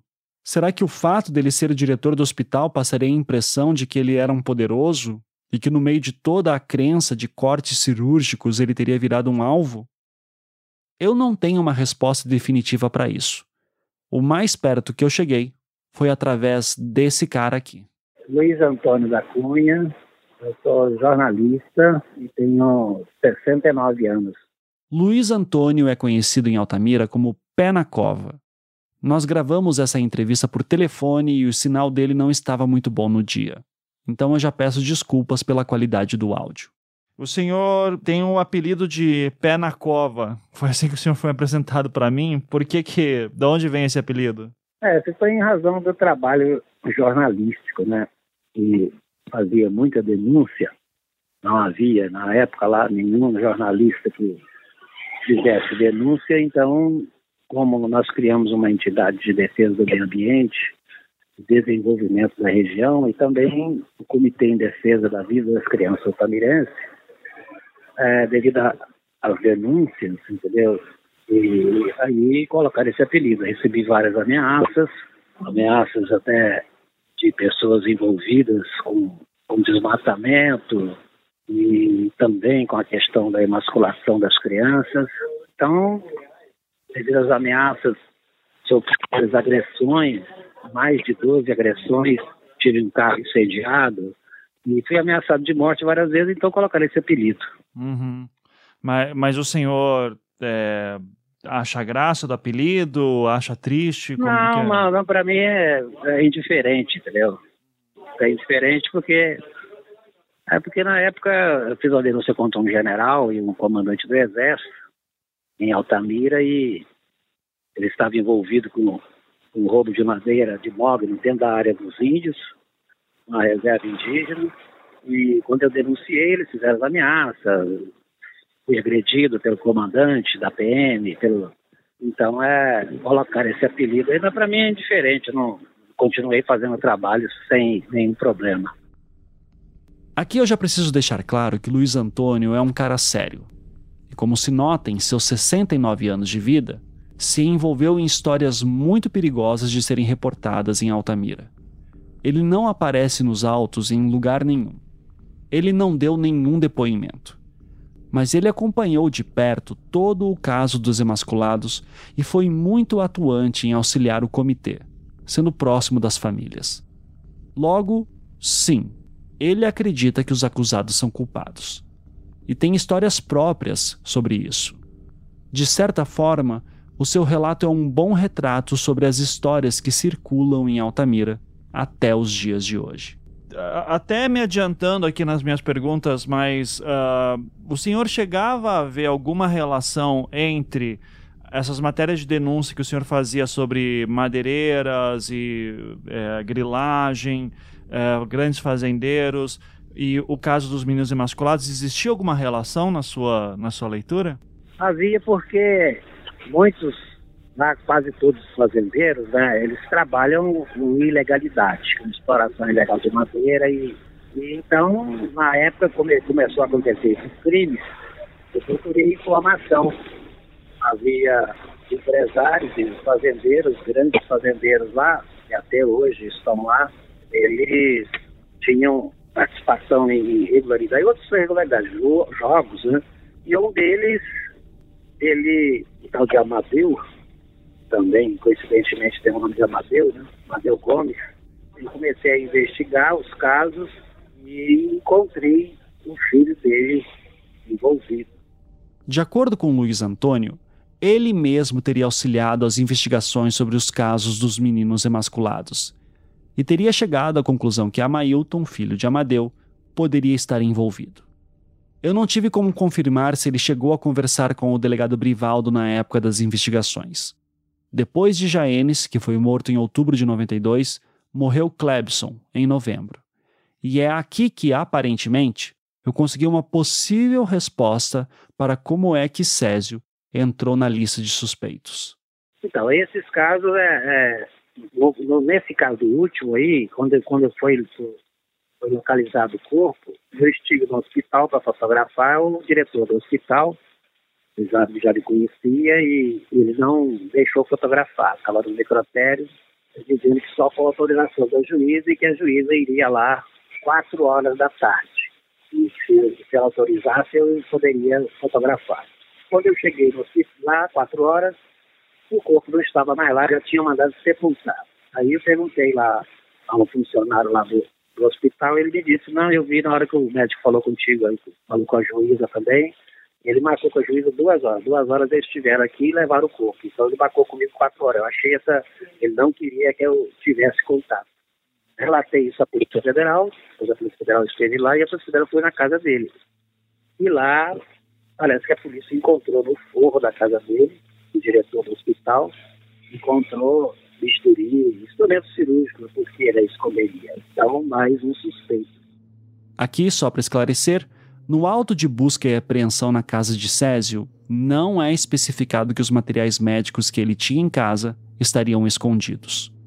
O senhor está me dizendo que o Césio, que era o médico, o diretor do hospital, disse que o senhor só podia tirar fotos do corpo depois das quatro horas e nesse meio tempo o corpo foi juíza, tirado. Com autorização da juíza. Com autorização da juíza. estaria lá quatro horas. E a juíza, ele tinha marcado com a juíza, pelo que eu fiquei sabendo, duas horas antes. Quando eu cheguei quatro horas, eu não estava mais lá e já tinha ser mandado sepultar o corpo. Sem fazer perícia, sem... Também esclarecendo aqui, é possível que o Luiz Antônio aqui esteja se confundindo de vítimas. Então eu não posso afirmar com precisão. De qualquer maneira, tanto Jaenes quanto Clebson tiveram laudos necroscópicos feitos, mas as famílias sempre reclamaram que eles eram incompletos, e de fato, eles poderiam ser melhores. Aí eu comecei a desconfiar também da juíza e do marido da juíza. Doutora Vera e o Vantuil. Vantuil. Isso. Quando ele foi fazer a minha. Porque eu já tinha feito uma denúncia contra ele, que ele tinha é, uma quadrilha que roubava carro em Itaituba, desmontava e levava para Capanema. Eu cheguei a. Bateram com o carro, havia um, uma pessoa que ajudava eles, bateu com o carro, se acidentou e ali eu consegui levantar informações, a polícia prendeu e o documento do carro roubado estava me colocava em nome da juíza para poder facilitar, né? Ele tinha uma concessionária, parece que em Capanema, uma, uma loja de, é, loja de revenda de carro. Esse era o Vantuil, o marido da juíza. O Vantuil fazia parte dessa, dessa seita? Ele foi arrolado lá, entendeu, como suspeito, mas eh, ao longo havia muita gente suspeita, né? Não, não foi, não conseguiram indícios fortes, né? Vários empresários estavam envolvidos, mas na realidade só o filho do Amadeu, Amailton, um policial, que na época ainda tentei saber, mas não consegui, se tem, foi o que incendiou o meu carro, que disse que foi um um policial do Exército e um da PM. Eles quebraram o vidro do carro e jogou gasolina com óleo diesel do carro à noite. Então, mas não consegui, não tinha como comprovar quem era. Fiquei sabendo que eram dois, Moreno, similar, mas não, não. Ele chegou a ser preso e, e condenado, esse, esse PM. Luiz Antônio, o pé na cova, afirmou para mim que repassava todas essas informações que levantava para a polícia, especialmente a federal. Então, se isso realmente aconteceu dessa forma, seria essa confusão na hora de tirar fotos do corpo de uma das vítimas que teria chamado a atenção dele para desconfiar do Dr. Sérgio. E ele teria repassado isso para a PF, que teria começado a ficar de olho no médico. É uma possibilidade. Em seguida, Luiz Antônio também me falou que tinha conseguido levantar outras coisas. Já o, o, o Anísio, o Anísio, quando eu estive lá com ele, ele tinha um livro lá na, na estante. Eu vi o livro escrito lá, Deus, a grande farsa. Aí eu me, me deixou curioso, até que, não, vou te emprestar, depois eu te empresto o livro para ler. E eu estive na casa dele, e ele disse que era um jornalista espírita. Então, procurei me informar e tal, e eles eram ligados a essa seita delineamento universal, né, com, a, aquela mulher lá de Curitiba. A, a Valentina, é de Londrina. A Valentina. É. é de Londrina, aqui Ela do Paraná. Já tinha cometido, já tinha um envolvimento lá num, num crime lá, para retirar o coração de um garoto. Aí eu procurei me informar, havia um empresário lá, já faleceu também agora, do Ilho Nolasco, que pertencia à maçonaria, pertencia à maçonaria, e ele estava. Essa Valentina morou com ele, foi mulher dele durante um tempo aí em Altamira. E ela que tinha essa seita, onde participavam vários empresários nas reuniões. Eu tenho uma curiosidade muito grande para saber quando que alguém assim soube que o Duílio era casado com a Valentina. Então, se eu bem entendi o que o senhor me falou, é você viu na televisão ou no jornal sobre o caso aqui do Paraná da Valentina está envolvida, correto? Certo. Pena que o rapaz que, que, que eu estive na casa dele, e até a Valentina estava lá com o Duílio, ele já faleceu. Ele foi um ex-vereador que esteve envolvido também com sedução de menores, junto com o promotor. O promotor também parece que já faleceu. É um ex-vereador que morava no antigo ferro velho, ali na, no bairro Brasília. E lá, nessa casa dele, que havia esse encontro dessa seita. Havia empresários da cidade, empresários conhecidos, até o vice-prefeito na época, fazendeiro. Isso em que ano? 91, 92, 93. Então, só para eu entender certinho, o senhor está me dizendo que em 91, 92 tinha essa seita, encontros na casa. Eles tinham reunião. Reunião. Reunião, né? E a Valentina estava lá junto com empresários, vice-prefeito. Eu não sei o motivo que, que o William se separou dela. Não sei se foi logo depois disso, mas foi apurada. A Polícia Federal não conseguiu apurar o envolvimento dele, entendeu? Uhum. Mas o Duílio estava nessa reunião de 91 que o senhor está me falando. Estava. Tem alguém que poderia me contar essa história dessa, desse grupo? O Se... problema é esse, é, já faleceu lá o vereador. Uhum. Qual era o nome dele? Há muito tempo, né? Ele tinha um apelido. Um apelido e. Depois eu posso ver o nome dele e te passo. É, o vice-prefeito estava envolvido também, o senhor me falou, né? É, estava como suspeito, né? Como suspeito. Tinha várias pessoas. Inclusive a Polícia Federal veio com vários nomes, até amigos meus, entendeu? Uhum. Um advogado, que era meu advogado na época, que eram pessoas solteiras, que eram. né, Mas não, não conseguiram comprovação nenhuma. Você está me dizendo que a Valentina ia para Altamira com uma certa frequência, mesmo no início da década de 90. Não, Pra- eu não sei, eu a vi uma vez. Eu a vi uma vez só. Quando? Nessa época lá, não sei, nessa época, 90 e 92, 93, mais ou menos.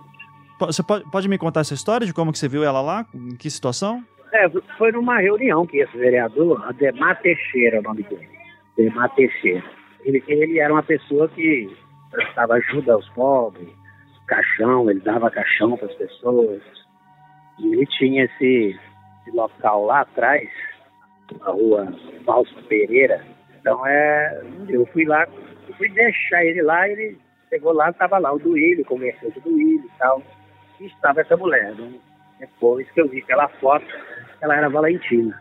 Quando eu cheguei a publicar no jornal a foto dela como sendo uma idealizadora intelectual da seita e dessas pessoas que foram presas eram ligadas às seitas, né?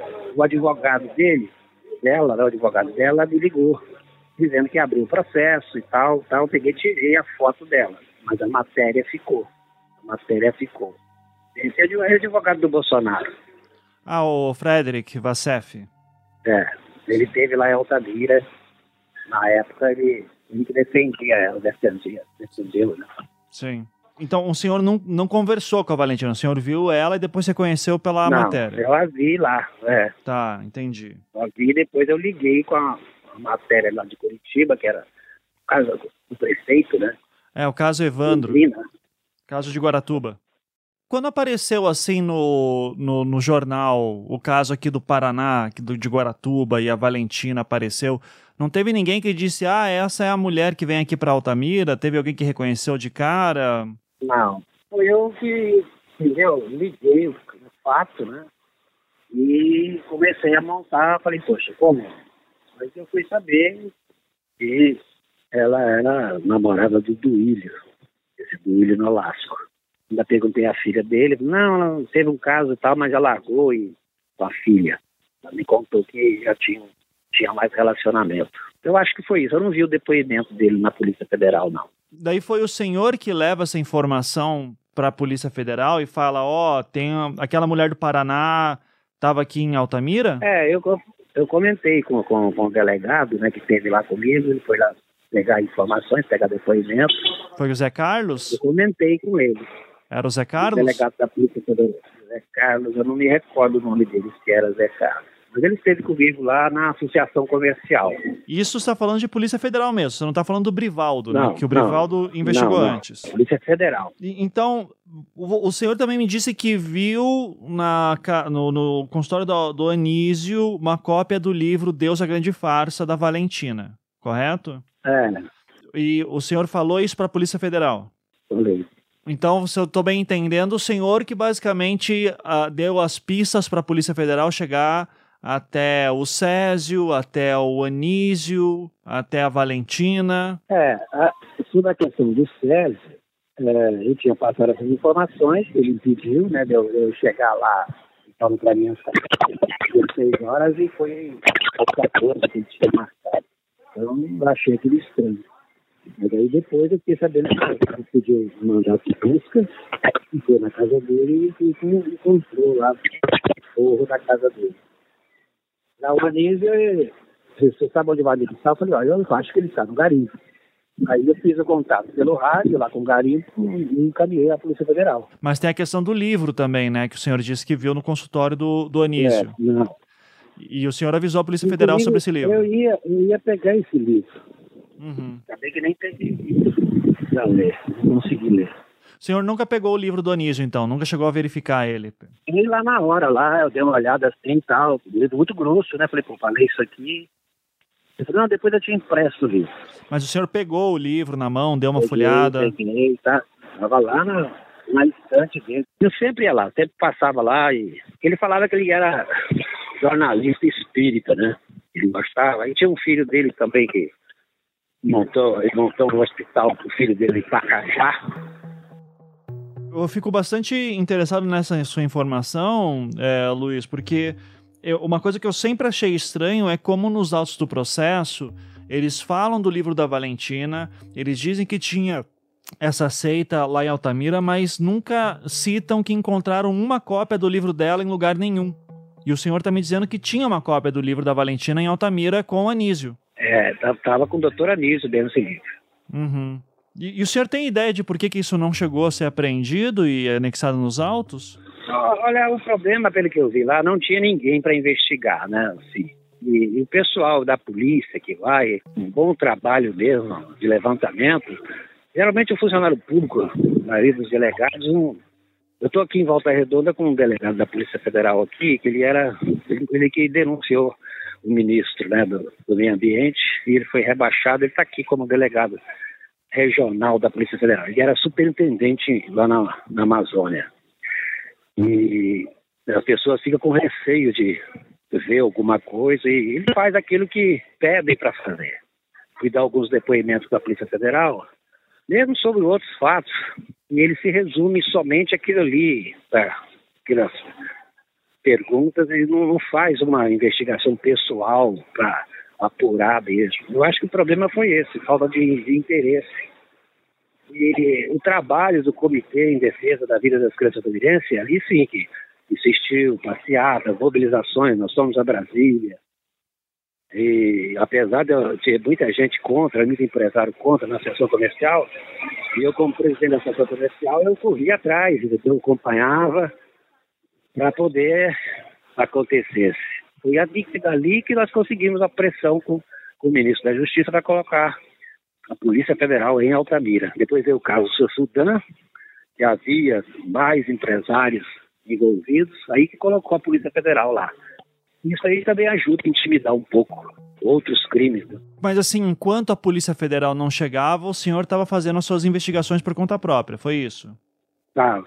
Pegando informações, entendeu? Às vezes, muita coisa nem publicava, porque o jornal era, era, era é, mensal. O jornal da Associação Comercial, ele era mensal. Depois é que eu fiz uma revista, mas na revista pouca coisa já tinha passado muito tempo, né? E só o fato. Aí, quando nós fizemos o livro, foi feito um resumo ali. Eu queria colocar algumas fotos, mas na época já tinha a questão do, do estatuto da criança. O pessoal achou melhor não colocar nenhuma foto. Aí não foi colocado. O senhor sabe me dizer quando que o senhor encontra, e, e assim, tenha certeza, isso aqui é uma seita. Eu estou convencido que é uma seita que está fazendo isso aqui. É, eu tava, falei, poxa, só podia um caminho, entendeu? Era a questão do espiritismo, né? Era Umbanda, Quimbanda, Candomblé, porque lá não tinha isso. E depois é que eu vi que o doutor Anísio, com esse livro lá, e, e, ele dizendo que era jornalista espírita, então é, eu achei, falei, isso aqui tá ligado a essa seita. Eu levei ao conhecimento, isso aqui só pode ter sido, é, a suspeita é que era tráfico de órgãos, né? porque havia uma coincidência que alguns crimes aconteceu entre a terça e sexta, que eram os dias de, de voo da VASP. Eu chequei as datas das vítimas principais e essa informação não procede. O sobrevivente Van de Clay, por exemplo, foi atacado num domingo, assim como Ailton. E Flávio, o garoto morto em março de 93, foi assassinado num sábado. Mas foi apenas coincidência, creio eu. Era essa questão de, de bruxaria dessa seita mesmo. Então, assim, a ideia da seita, a, o senhor descobre a seita quando a Polícia Federal já está lá. E vocês estão trocando informação. Isso. Não foi antes. Já. Não foi. Não, porque começou a ligar e eu fui investigar esse caso de Curitiba e quando eu vi, entendeu? Na, lá naquela reportagem falava o nome dessa seita, delineamento universal, né? E aí, lá também nessa reportagem que eu vi, que já dizia que ela morou em Altamira com casada com o Duílio. Era aquelas matérias da revista Manchete, por acaso, o senhor lembra? Eu acho que foi, sim, essa foi. Sim. O senhor lia a revista Manchete na época? Sim, eu tinha. Aqui no Rio eu já lia. Depois que eu fui da Amazônia, perdi um pouco de contato, mas a revista Época eu tinha assinatura e recebia lá. É, tinha a revista Manchete e a revista Veja que fizeram matérias aqui sobre o Paraná na época. E então daí o senhor começa a achar a questão da, da seita, vai percebendo que a, a Valentina estava aí, Polícia Federal chega, o senhor passa tudo para eles. Fala do Césio, fala de... Todas as informações que eu tinha, entendeu? Não só pelo crime em si, mas é porque eu estava também para a polícia para tentar impedir. Né? Eu não duvido que o jornalista Luiz Antônio repassasse informações para a Polícia Federal. Sendo envolvido com o comitê e sabendo agora melhor como é que a equipe do agente José Carlos trabalhava, me parece muito provável que ele tivesse realmente colhido algumas informações e repassado para a PF. Coisas do tipo a sua suspeita da retirada do corpo de uma das vítimas do hospital supostamente pelo Dr. Césio, da passagem de Valentina por Altamira, do fato de Anísio ser espírita, das suspeitas sobre o poder da família Gomes, etc, etc. Se ele falou que suspeitava de Césio para a PF, e daí a PF localizou Agostinho, este pode ter sido induzido pela PF para dizer que viu um médico saindo do mato.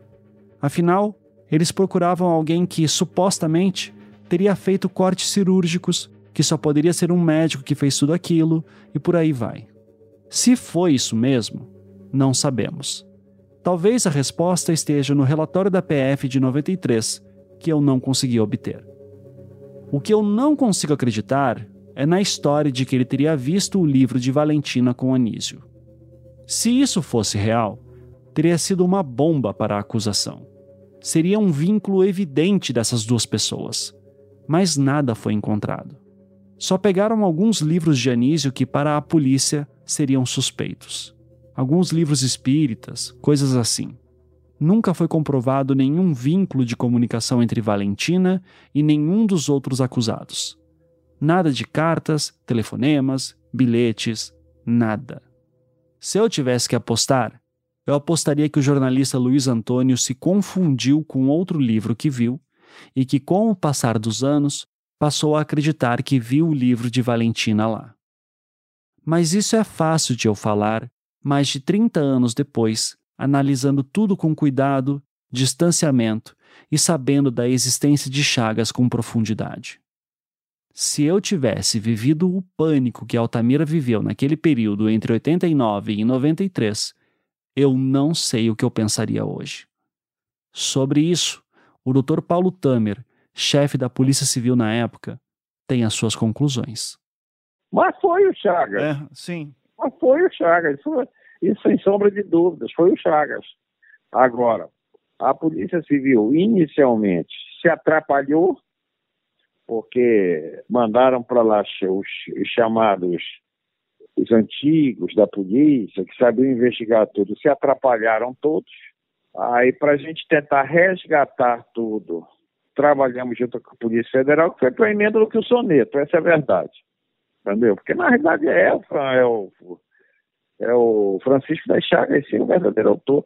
E a época, e a época da morte desse menino de Altamira, Francisco das Chagas morava lá. Exato.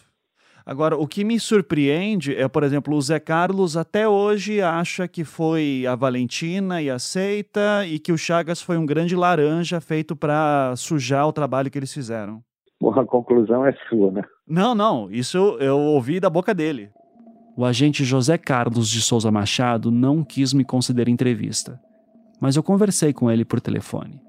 Na ocasião, ele afirmou que tinha certeza que Valentina, Amailton, os médicos, enfim, todos os acusados seriam os verdadeiros culpados. E que Chagas, para ele, nunca nem esteve em Altamira. Que ele é uma invenção de alguém. Isso é o que o agente José Carlos que é muito respeitado pelas famílias de vítimas em Altamira, acredita até hoje. Pelo menos foi o que ele me falou. Não, não, veja bem, né? Eu não vou nem, nem concluir, porque, ah, porque eles se acham os top de linha que sabem investigar e a história mostra o que acontece com as investigações deles, né? Uhum. É. Entendeu? Mas realmente foi Francisco das Chagas e eu posso dizer que no primeiro momento a Polícia Civil se atrapalhou, No segundo momento, ela foi induzida em erro por esse relatório da Polícia Federal.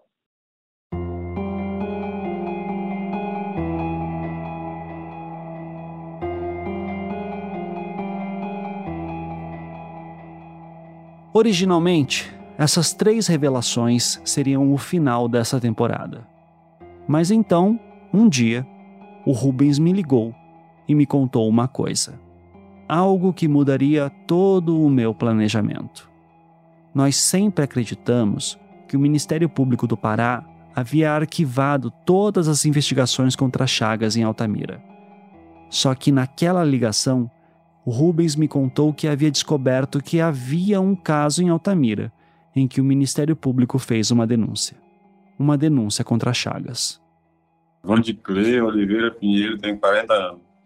No próximo episódio, o último dessa temporada, Vandiclay Oliveira Pinheiro, o terceiro sobrevivente, fala conosco. Aqui, no Projeto Humanos, Altamira.